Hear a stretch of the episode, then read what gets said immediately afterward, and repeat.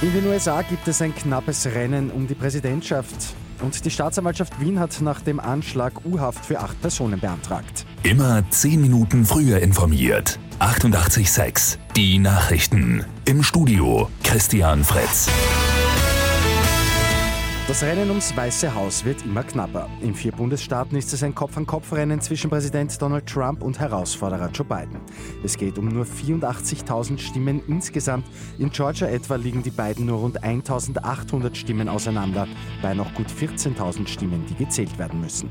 Donald Trump hat in der Nacht noch einmal von Wahlbetrug gesprochen. Wenn man die legalen Stimmen zählt, gewinne ich leicht. Wenn man die illegalen Stimmen zählt, versuchen sie, die Wahl von uns zu stehlen the election from us.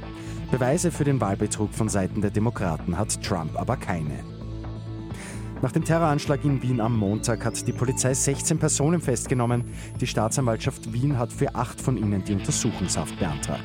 Diese Männer sind dringend verdächtig, einen Tatbeitrag geleistet zu haben oder sie haben das Verbrechen der Beteiligung an einer terroristischen Vereinigung begangen. Für Debatten sorgt auch weiter die Frage, ob Österreich einer Warnung der Slowakei zu wenig nachgegangen ist. Und auf der Corona-Ampel leuchtet heute ganz Österreich rot, sprich überall gilt ein hohes Infektionsrisiko. Das war auch anzunehmen. Gestern hat es ja über 7400 Corona-Neuinfektionen gegeben. Ob jetzt aber noch schärfere Maßnahmen kommen, ist noch unklar. Mit 886 immer 10 Minuten früher informiert.